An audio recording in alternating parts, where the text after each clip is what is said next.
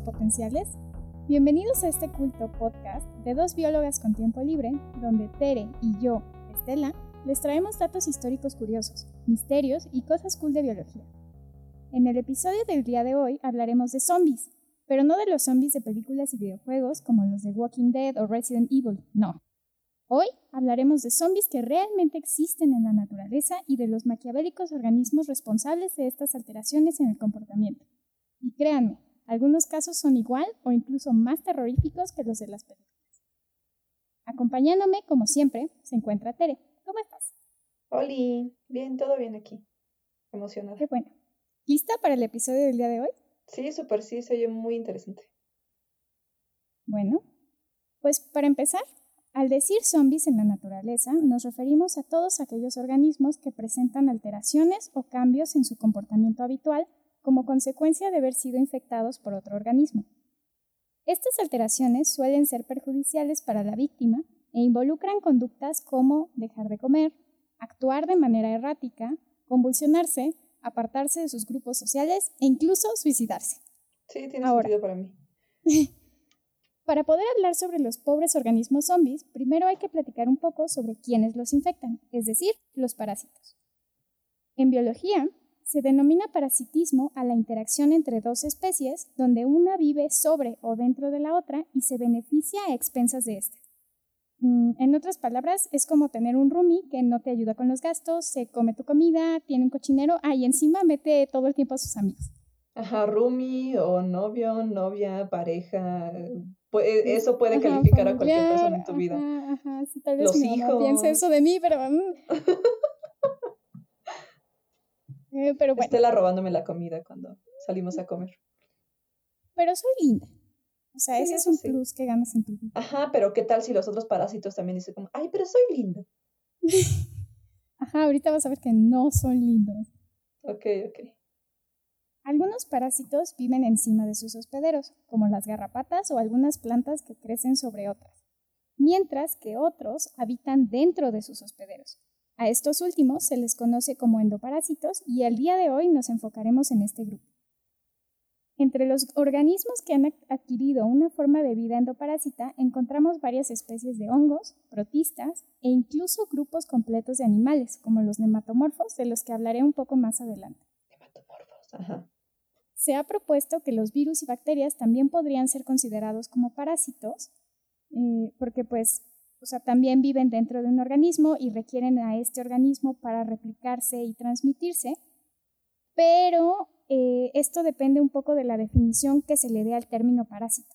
Hay algunos expertos que dicen que solamente los organismos eucariontes, es decir, los que tienen mm. células con núcleo, pueden ser parásitos y por lo tanto dejan eh, fuera bacterias y virus. Hay otros que dicen que todos deberían ser considerados como parásitos, pero bueno. Bueno, y aparte estamos en la discusión de si los virus son o no son. Son seres vivos. Ajá, vivos. Bueno, también se ha clasificado a los organismos parásitos en parásitos verdaderos y parasitoides. La ah, diferencia. Parásitos falsos. Ajá. Fake parásitos. Eh, la diferencia es que los primeros, por lo general, no ocasionan la muerte de su hospedero, mientras que los segundos forzosamente tienen que matarlo en algún punto para poder completar su ciclo de vida. Y, bueno, en algunas ocasiones los parásitos verdaderos pueden llegar a matar a su hospedero, pero esto no por accidente. Ajá, no es voluntario, es como, ay, ups, se murió. Se, me pasó la mano, bueno, ah, siguiente. Ajá. Eh, y como ejemplo, eh, pues te traje el caso de Ascaris lumbricoides, que son las lombrices que se encuentran en nuestros intestinos. Claro. Pueden llegar a causar la muerte de las personas cuando son tantas que obstruyen el flujo intestinal y pues la persona se muere porque no puede hacer poco. Ay, qué horror. Pues sí. Ay, sí, eso es horrible.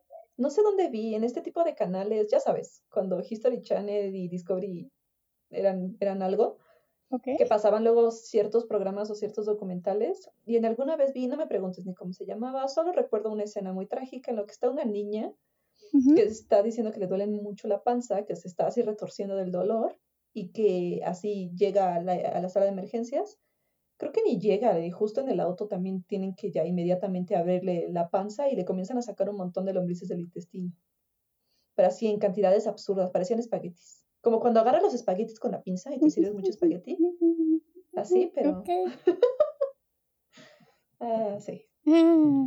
las maravillas de la naturaleza. Ok.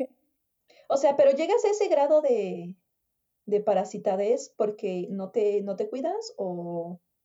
Yo creo que tu organismo tiene que estar mal, o sea, en el sentido de que algo en tu sistema inmune debe ser insuficiente como para, para permitir el número tan alto de organismos parásitos. Porque supongo que, o sea, puede existir, o supongo que progresivamente, no lo sé. No sé, o sea, porque según yo la incidencia de parásitos es altísima, o sea, muchísimas personas tenemos, ah, algún tipo de, omite eso, es que... ¿Se te subió un parásito? Ok. No, es que metí mi mano detrás del, este, cosito este de mi cama y sentí algo que se movió y me dio mucha... Es picha. No, no, o sea, o sea, detrás del respaldo de la cama. Ajá. Una pues arañita. Hay varias en mi cuarto, seguro fue eso. Bueno, eh, ok. Eh, ¿Qué? Ajá, porque, o sea, una de cada tres personas tiene algún parásito. Y, sin embargo, los casos de exceso de parásitos y este tipo de problemas que ya llevan a la muerte son muy raros. Mm, mm, lo que me hace suponer que sí debe ser algún problema adicional. Sí, seguro. Mm, bueno, tanto parásitos como parasitoides pueden alterar el comportamiento de sus hospederos aunque no todas las especies, ni de uno ni de otro grupo, forzosamente promueven este efecto en sus víctimas. Es decir, hay especies, tanto de parásitos como de parasitoides, que no producen efectos en la conducta de sus víctimas. Ok, o sea, los tienes y tú sigues tu vida y ellos te siguen parasitando y no contribuyen en nada y así. Ajá, a veces pues solo te matan. Sobre todo los parasitoides, ajá, pero no afectan tu comportamiento. Ajá, bueno, te afectan, o sea, supongo que eventualmente se te nota, ¿no? Sí, sí, sí tal vez. Ajá, porque hay un gusano saliendo de ti o algo así. Los casos más frecuentes y mejor estudiados de zombies en la naturaleza se dan en artrópodos y particularmente en insectos. Se han reportado muchísimos ejemplos y hoy les voy a contar algunos de los que a mí me parecen más sorprendentes. Mm, el primer caso que les voy a contar es el de los hongos Ophiocordyceps y las hormigas. Estoy segura que muchos eh, a lo mejor estarán familiarizados con este ejemplo, pues se ha mencionado en varios documentales y además fue la inspiración para la historia del videojuego de Last of Us. Ophiocordyceps es un género de hongos ascomicetos conformado por más de 220 especies. Estos hongos se distribuyen en todo el mundo, aunque son más frecuentes en regiones tropicales y crecen en el interior de los insectos y otros artrópodos. En la mayoría de los casos, la infección causada por estos hongos no cambia la conducta de sus hospederos, pero no por eso es menos aterradora. Todo comienza cuando la víctima entra en contacto con las esporas que pueden estar pululando por ahí, frecuentemente en el suelo o en la vegetación. Ok. Qué horror, porque además son esporas, ¿no? Entonces, Ajá, exacto. O sea, ni cuenta te, das, ¿no? Dichas esporas se adhieren a la, a la cutícula de los insectos y una vez que germinan, las hifas del hongo penetran la cutícula y comienzan a crecer en el interior de estos animales, infestándolos poco a poco. Después de unas pocas semanas, el insecto muere y de su cadáver brotan las estructuras reproductivas del hongo que liberan esporas y vuelven a iniciar el ciclo. Pero en el caso de las hormigas, eso no es todo. Después de aproximadamente 20 días de ser parasitadas por el hongo, las hormigas infectadas se vuelven más activas, pero en lugar de ayudar con las labores de la colonia, comienzan a deambular erráticamente. Se ha reportado también que convulsionan y se vuelven mucho más torpes, en términos de que se caen más seguido de las hojas, caminan chuequito. Ajá, sí, comportamiento clásico zombie. Ajá. Y finalmente eh, cuando les va a llegar ya el momento, estas hormigas se prensan con sus mandíbulas en el envés de alguna hoja y se quedan ahí colgadas hasta que mueren y el cuerpo reproductivo del hongo brota de su cabeza. Sorprendentemente, estas hormigas zombies casi siempre se cuelgan de hojas que estén aproximadamente 20 a 30 centímetros del suelo y se cree que esto se debe a que el microambiente en estas zonas es el óptimo para la reproducción del hongo. Pero ¿cómo sabe Otro dato curioso. ¿Y cómo sabe la hormiga que es exactamente esa distancia? No sabemos. Otro dato curioso es que las hormigas siempre parecen colgarse cerca del mediodía. O sea, parece que sí ¿En serio? Sí. Y no es el único caso de un insecto zombie que lleva a cabo alguna actividad extraña a una hora particular del día. Pareciera que los parasitoides afectan de alguna manera genes o funciones asociadas al ciclo circadiano de los insectos. Órale. Sí, eso está súper interesante. Hay, o sea, hay muchas cosas que se han visto, pero muchas más cosas que todavía no se saben. Y pues justo, ¿no? el hecho de que las hormigas infectadas tengan comportamientos tan específicos ha llevado a los científicos a preguntarse cómo diablos le hacen estos hongos para controlar a sus hospederos. Un estudio reciente encontró que, tras ser parasitadas, las hormigas presentan cambios en la expresión de genes asociados a la regulación del ciclo circadiano, a la recepción olfativa, a la comunicación con otras hormigas y a otros genes implicados en el funcionamiento del sistema nervioso. Además, se ha propuesto que algunas sustancias liberadas por los hongos, entre ellas una conocida como fusarina C, podrían generar un desbalance hormonal en las hormigas, lo que a su vez lleve a cambios en su conducta.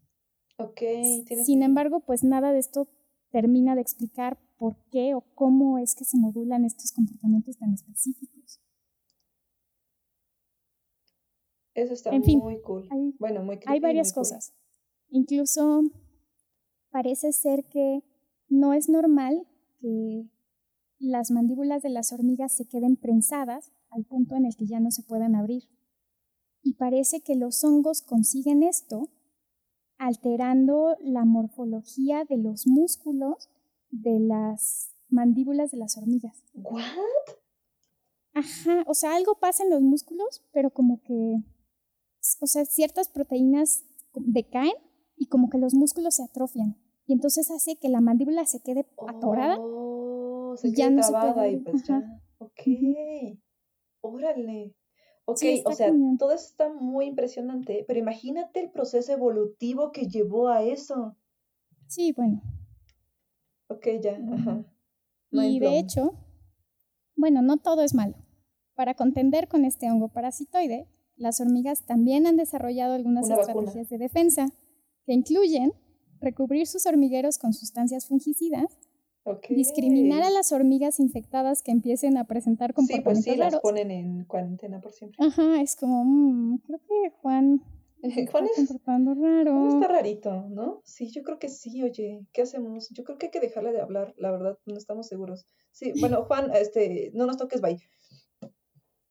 Y quizás la estrategia más eficiente es la de llevarse a los cadáveres lejos del hormiguero. Porque de esta manera evitan que las esporas lleguen cerca. Exactamente. Wow. Eso también está muy cool.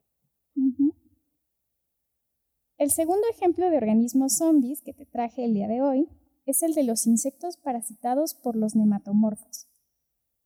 Los nematomorfos son un grupo de gusanos acuáticos que durante su etapa larvaria viven como parásitos, mientras que al llegar a la etapa adulta viven libremente en cuerpos de agua. Se les conoce vulgarmente como gusanos pelo de caballo porque su cuerpo es extremadamente delgado, de entre 1 y 3 milímetros de grosor, pero son muy largos. De hecho, algunas especies pueden alcanzar una longitud de hasta 2 metros, por lo que parecen cabellos vivientes. Okay.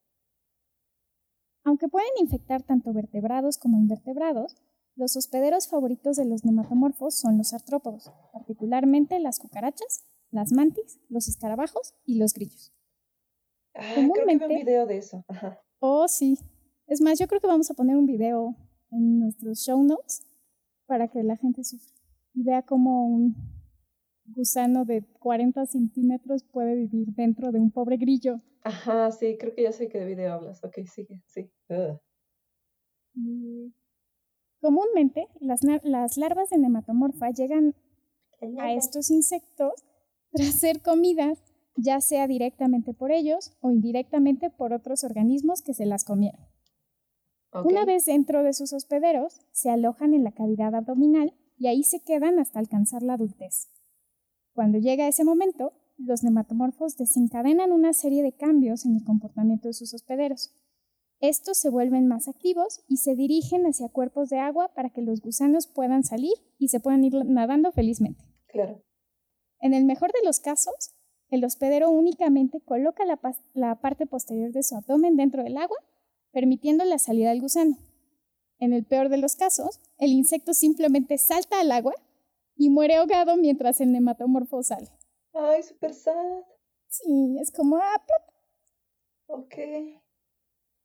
Se ha comprobado que esta conducta de suicidarse saltando al agua es mucho más frecuente en animales infectados, pues cerca del 80% de los grillos parasitados saltan al agua en comparación con solo un 10% de grillos sanos que también hacen eso. los grillos sanos no sé por qué pueden. bueno, cada quien tiene sus razones. Sí, supongo.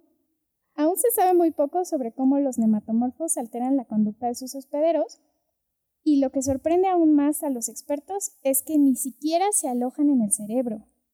O sea, todo, lo, todo esto lo hacen ellos estando en la cavidad abdominal. Pero sorprende y no, ¿no? Porque pues está esta evidencia que te muestra que, pues, la, por ejemplo, la microbiota que tienes en el intestino puede afectar ciertos procesos en el cerebro, ¿no?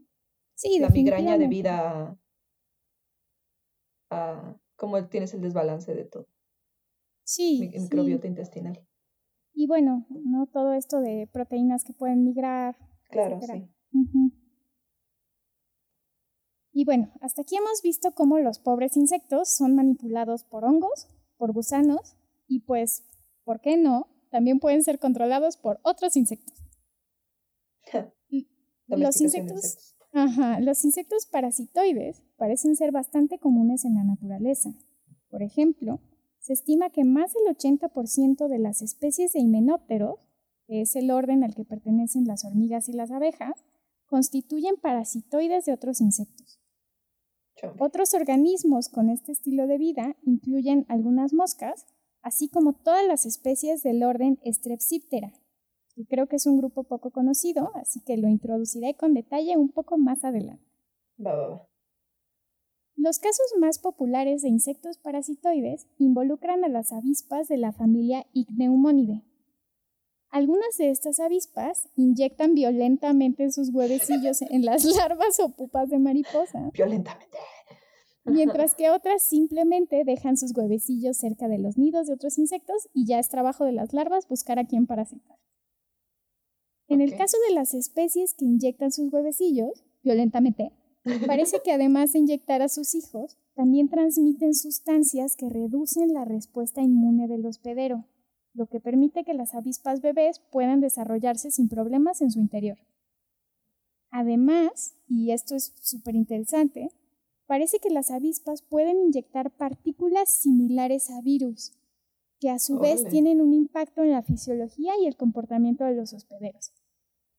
Se les conoce como partículas virales porque no son virus propiamente, porque no, pues uno, no se replican en el hospedero y dos, son fragmentos de DNA que pertenecen al genoma de las avispas.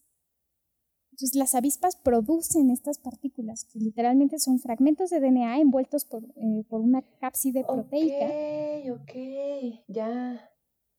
Eh, no se sabe bien cuál es el origen, pero se piensa que podría ser resultado de una simbiosis entre un virus y las avispas, como virus domesticados que las avispas han adquirido a lo largo de la evolución y que les confieren una ventaja al momento de parasitar a otros insectos. ¡Guau! Es como vacunación en, el plan, ¿no? Una vez que los huevecillos son depositados al interior de las orugas, estos eclosionan y las larvas de avispas se alimentan del interior de su hospedero. Posteriormente, cuando están listas para pupar, las larvas se abren camino hacia el exterior y literalmente perforan a la pobre oruga. O sea, pero la oreja sigue viva, o sea, sin interior, sin nada. Y como si esto no fuera suficiente, la oruga, que ya está toda puteada, dedica lo que le queda de vida a envolver a las avispas en un capullito y a defenderlas de cualquier depredador que intente acercarse. Gu au, gu au. O sea, ese es otro, otro concepto de nivel. otro nivel de quiero que cuides a mi hijo, ahí te lo dejo, otro nivel de niñera, ese está muy cañón. Porque además toma en cuenta que las orugas, pues también son bebés, ¿no? Oh, por Dios, es una nodriza adolescente. Eso es aún peor. Oh, por Dios, ¿por qué hiciste eso? Ya no va a poder existir así. Mm. Y bueno, este comportamiento tan extraño es consecuencia de todas las sustancias secretadas tanto por las larvas como por la avispa madre que alteran el comportamiento natural de la oruga. Wow. Guau, ok. Imagínate el poder. Mm. La verdad, sí. Y pues bueno. Oye, ¿cómo contienden las orugas con esto? Ni cómo. Eh, Solo sucede. Hay muchas pues, orugas. No, sí, sí contienen. De hecho, el ejemplo ah, más característico es el de las mariposas monarca, que se alimentan de plantas que contienen mm, toxinas que previenen el parasitismo. Sin embargo, es un trade-off porque muchas veces estas toxinas también disminuyen eh, las probabilidades de llegar a la adultez de estas orugas. Es como voy a comer plomo para que nadie más me coma y si me comen también se intoxiquen, pero al mismo tiempo me estoy intoxicando. Yo, me estoy intoxicando y tal vez muera. Ok, bueno. Pues, bueno, pues es comportamiento arriesgado, pero bueno, supongo que es por un bien mayor. Pues les funciona, ¿no? Siguen vivas. Yo digo que sí. Bueno. Eh, y un último ejemplo de organismos parasitoides que me, que me gustaría compartirles el día de hoy es el de los strepsípteros, un grupo de insectos desconocidos por muchos, pero no por ello menos apasionantes. Se han identificado alrededor de 600 especies de strepsípteros y todas ellas son endoparasitoides de otros insectos. Son insectos muy pequeñitos y tienen un marcado dimorfismo sexual. Y en este momento me gustaría que abrieras Paint porque te los pueda escribir. Ok, dale. Entonces vamos a empezar con el macho. Ok. Mm, imagínate M de macho. Ajá. Con el cuerpo como de un torpedo. Ok, ajá. Mm, dicho de otra manera, o sea, no es como una avispa que como que se le nota mucho la cinturita y cuál es el abdomen y cuál es la cabeza. No, en este caso, o sea, nada más es como un tronquito. Ok, dibujé como una figura como de una bala. Ok, nada más o menos, pero como más flaquito. Bueno, luego en la cabeza eh, tiene dos ojos muy prominentes y la forma de los ojos se asemeja como la de una mora. Entonces dibuja ah, cada ojo como si estuvieras dibujando una mora. Pues es un ojo compuesto. Ajá. Pero es particularmente moroso. O sea, son muchas bolitas. Luego, las antenas son ramificadas. Entonces dibuja un par de antenas normales, pero después dibújales ramitas. Sí, como si fueran hojitas. Como la de las polillas, ¿no? Ah, más o menos. El primer par de alas mm, es reducido. Se parece mucho a los balancines de los mosquitos. ¿El primer par de alas? Ajá. Ok. Esa es una característica súper específica de los strepsípteros. Son el único orden que tiene el primer par de alas mm, reducido. Ok. Me, me, imaginé como a la proporción de las alas de strudel de bichos. Mm, sí. ¿Así? Algo así. Ajá, ok. Y luego el segundo par de alas tienen forma como de abanico. Mm, imagínate como un pétalo de una flor, que es como un triángulo, pero como un triángulo modificado, como curveadito. Ajá, como, las hojas de Jingo Biloba. Ándale. Y luego imagínate que esas alas las doblaste y las arrugaste y luego las volviste a estirar. O sea, ¿es una hoja muy arrugadita? O sea, tienen como un montón de pliegues. Ok, esto parece un murciélago raro. Ok, ajá. Ajá, esa es la descripción del macho. ¿Y las patas? ¿Que no tiene patas? Eh, pues seis patas estereotípicas de un insecto. Ah. Mm, los machos en su etapa adulta son de vida libre. Y como pudieron haber notado, pueden volar. No sé, con esas alas yo no podría volar. Al menos con las que dibujé. Ahora vamos con las hembras. HD hembra. Dibuja un óvalo. Un óvalo. Óvalo. Ok. Una papa. Ahora ponle segmentos, como los segmentos típicos de un insecto. Ok. Listo. ¿Listo? Fin. Ajá. ¿Qué? Ajá, así son las hembras. Las hembras... Eh, ¿Son un huevito? ¿Son una larva de drosófila en proceso de desarrollo? Las hembras son neoténicas. Y la mayoría de las especies de Strepsiptera, las hembras adultas, no tienen ni antenas, ni ojos, ni patas. Y toda su vida la pasan al interior del hospedero. ¡Qué horror! Ok. Bueno. Otra particularidad de los estrepsípteros es que, además del macho adulto, que ya mencioné que es de, vida libre, el primer estadio larval también lo es. Entonces, sea macho o sea hembra, el primer estadio larval lo encuentras al aire libre y tiene patas. Pero dijiste que las hembras no. Ajá. ¿Se le caen o qué? Pasan por un proceso que se conoce como hipermetamorfosis, en el cual el segundo estadio larval ya no tiene patas y ya no tiene ninguna de esas características porque pues ya no las necesitan. Es un, vegetal, es una papa. es el primer estadio larval el que infecta a los, a los Pues sí, sí, sí, sí, si no tienes patas, ¿cómo infectas? No sé, ok. Ajá, te va a sorprender todavía más cómo se reproducen. Ay, no, no quiero saberlo. Ajá. Tengo miedo. Mm, ok. Pues al momento de aparearse, la hembra solo saca la parte posterior de su abdomen por una de las membranas intersegmentales del insecto hospedero. O sea, saca la colita y espera que un macho la encuentre y se apare con ella. Eso está muy impersonal pero bueno. Ajá, un poco. Pero bueno, eh, entonces está curioso porque hay muchas fotos de insectos, mm, escarabajos. Llenos de bolitas. Que justo tienen como una bolita, y esa bolita es la colita de la hembra Strepsiptera. Ajá, esperando que alguien llegue. Ok. Bueno, no voy a juzgar a nadie, todo está bien.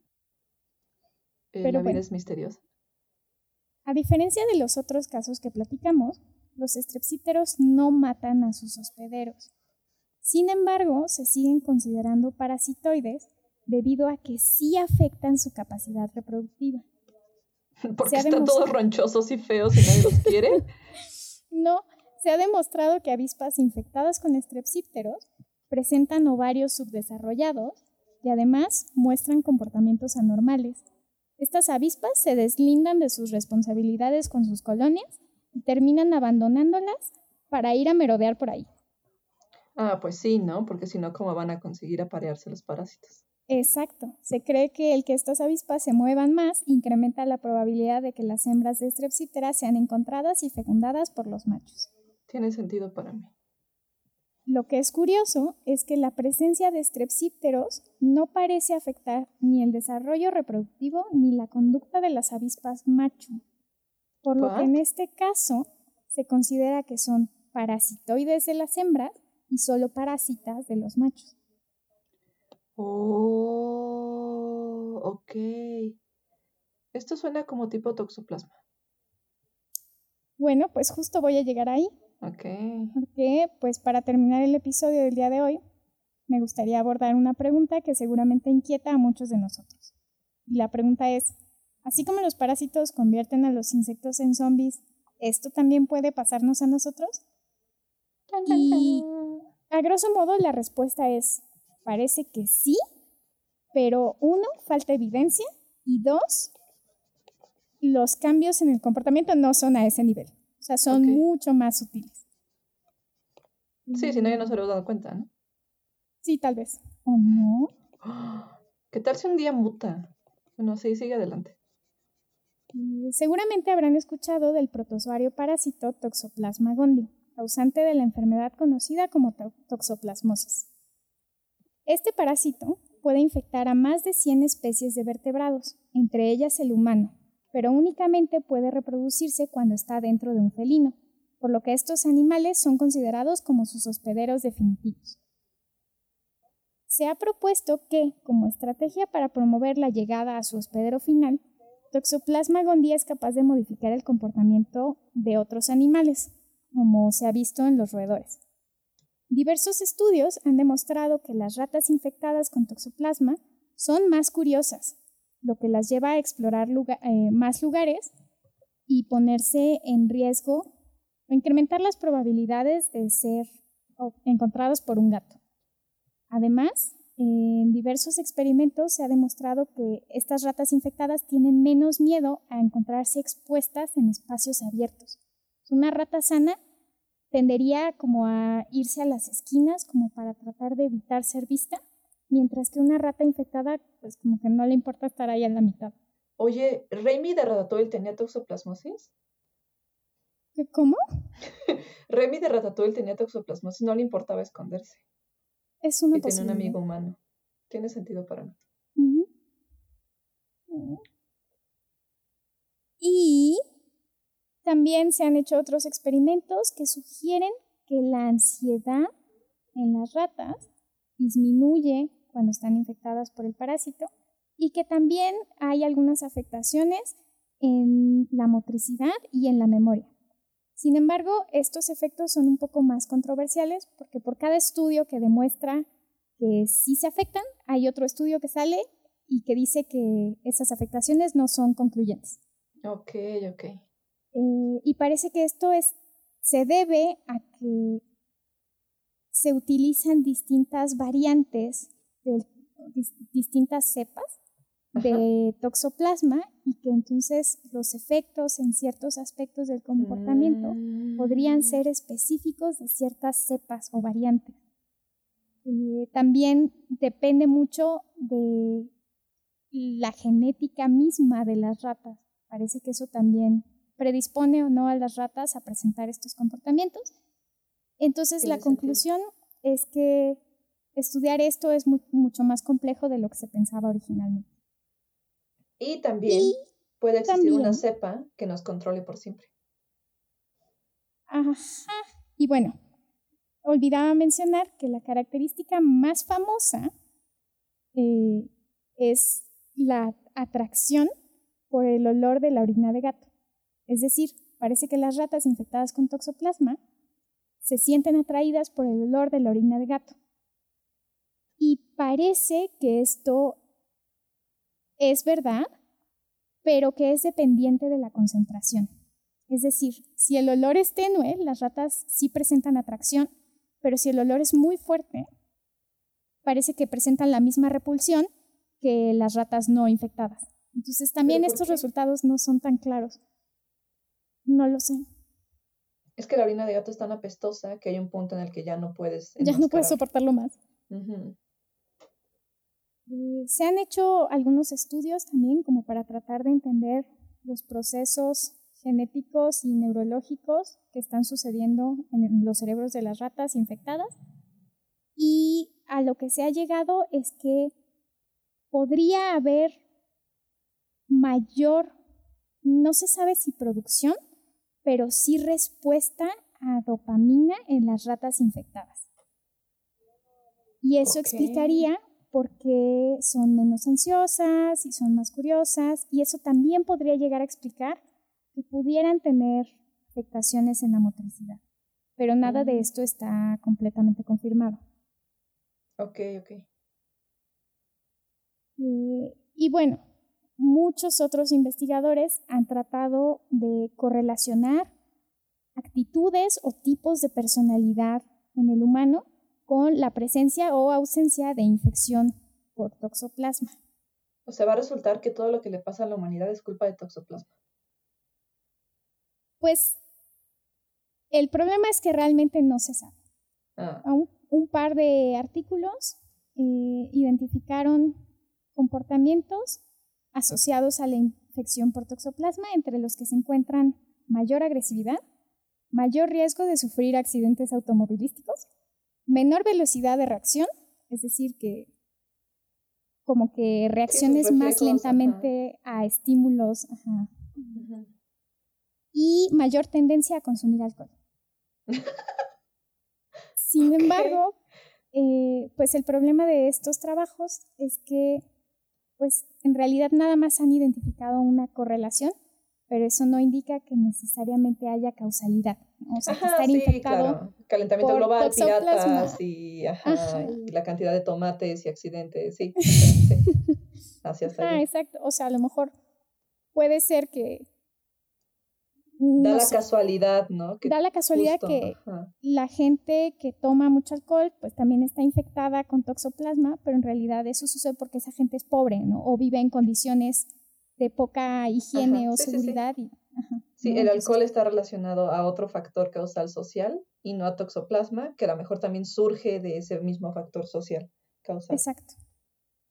entonces, eso aunado al hecho de que es mucho más difícil hacer estudios en humanos porque pues no es como las ratas de, ay, este es el individuo antes de ser infectado y este es el individuo después de que lo infectamos con toxoplasma. Pues no puedes Todos tendremos que darnos a la tarea, los que tenemos gatos, de registrar nuestros comportamientos conforme progresa nuestra vida.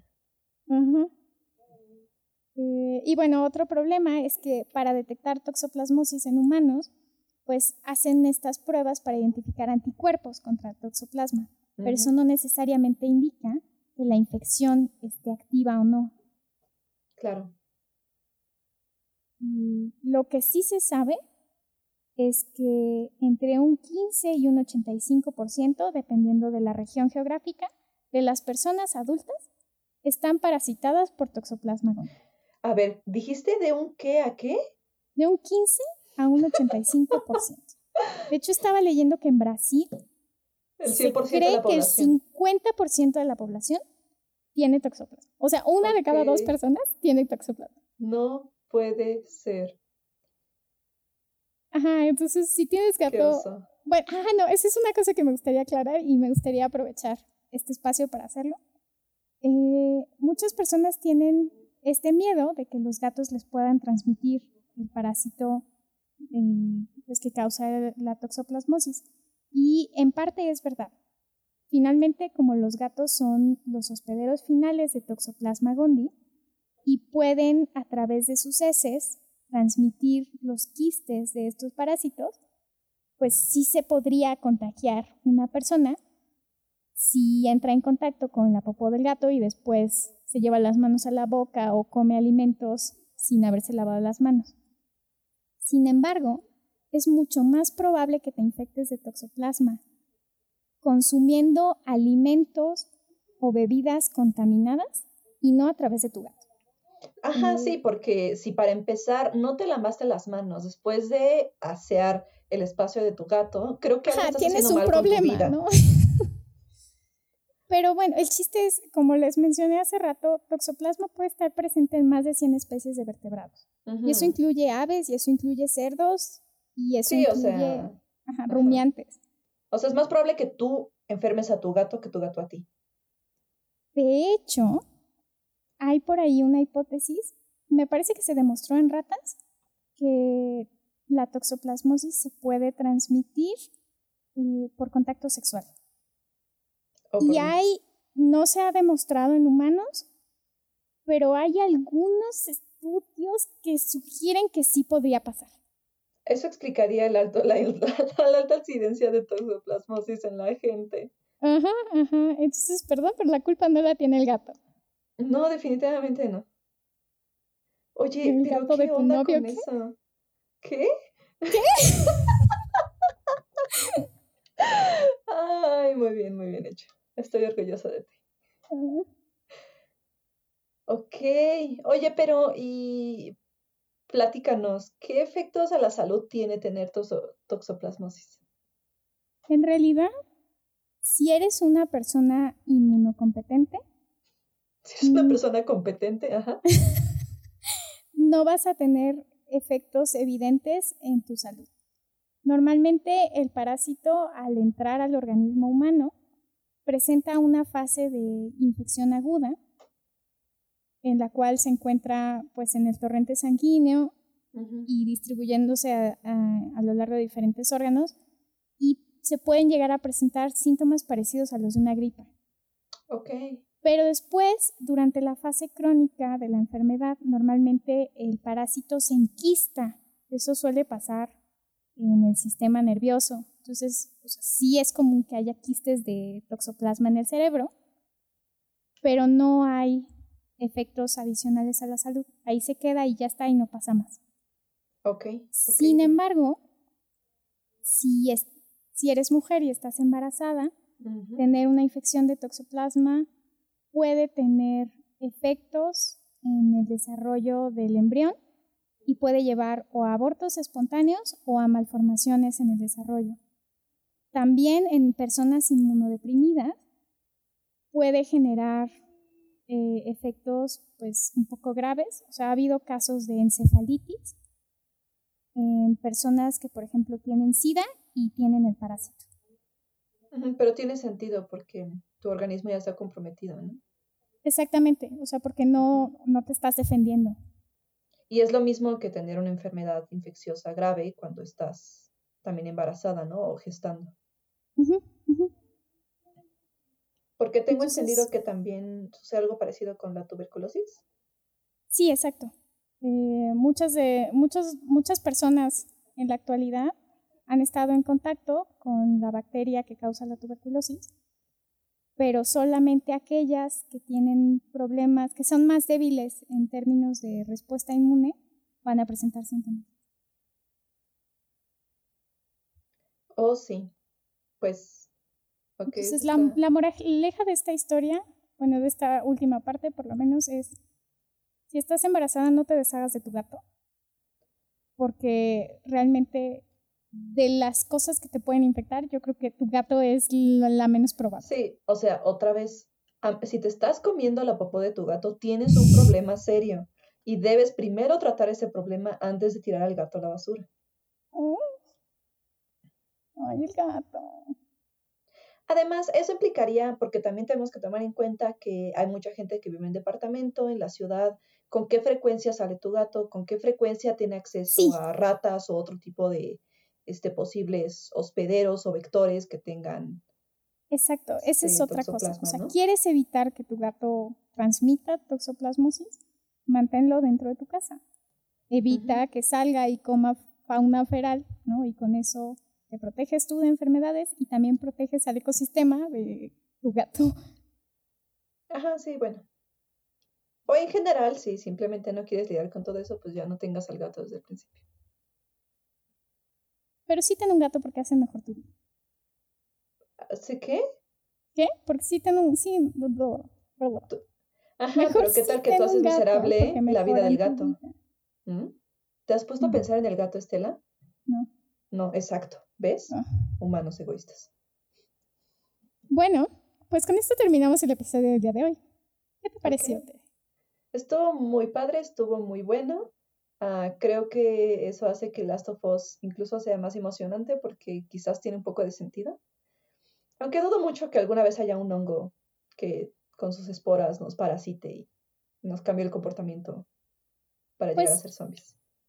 Tendría que tener muchos otros cambios como para poder afectar. O sea, no solamente que pudiera crecer dentro de los humanos, sino también que secretara las sustancias necesarias como para causarnos cambios en nuestro comportamiento que pudieran beneficiarlo de alguna manera.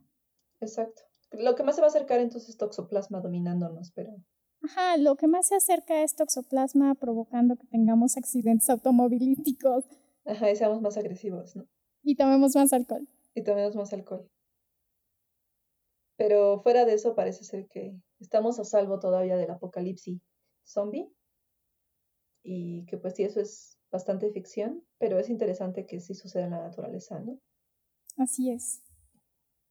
Muy bien, muy bien. Estuvo muy cool. Muy bien. ¿Gustas adelantarnos algo sobre nuestro próximo episodio? Eh, sí, tal vez así un spoiler rápido. Vamos en el siguiente episodio, el episodio 4. Vamos a hablar un poco sobre algunas características en, la evolución humana que, hoy en día nos, con las cuales nos topamos actualmente, eh, pues que surgen de rincones muy extraños, ¿no? Eh, y justo creo que va a estar interesante porque van a ser datos curiosos, o sea, no vamos a hablar de la evolución del ojo y cosas así, o sea, van a ser datos curiosos de, ah, mira, o sea, si tienes esto, seguramente salió de esta cosa y cómo probablemente fue surgiendo y, y creo que va a estar padre. Muy bien, muy bien. Ajá, algo como, no sé, tienes una nariz muy grande porque evolutivamente pasó esto, ¿no? Ok, sí, pues tengo por ahí, eh, ahora que estuve investigando de organismos parásitos, hay por ahí una teoría de que la pérdida de pelo, más que para promover la sudoración eficiente, podría estar asociada como una adaptación para prevenir el parasitismo. Pero eso lo vamos a discutir el próximo capítulo. Muy bien, pues no olviden seguirnos en nuestras redes sociales, donde también podrán encontrar las referencias, imágenes y memes del episodio del día de hoy. Nos pueden encontrar en Instagram como Dios, perdón, en Instagram como dos biólogas-pod y en Twitter como arroba dios. Como arroba, dios. Muy bien. Como arroba dos biólogas.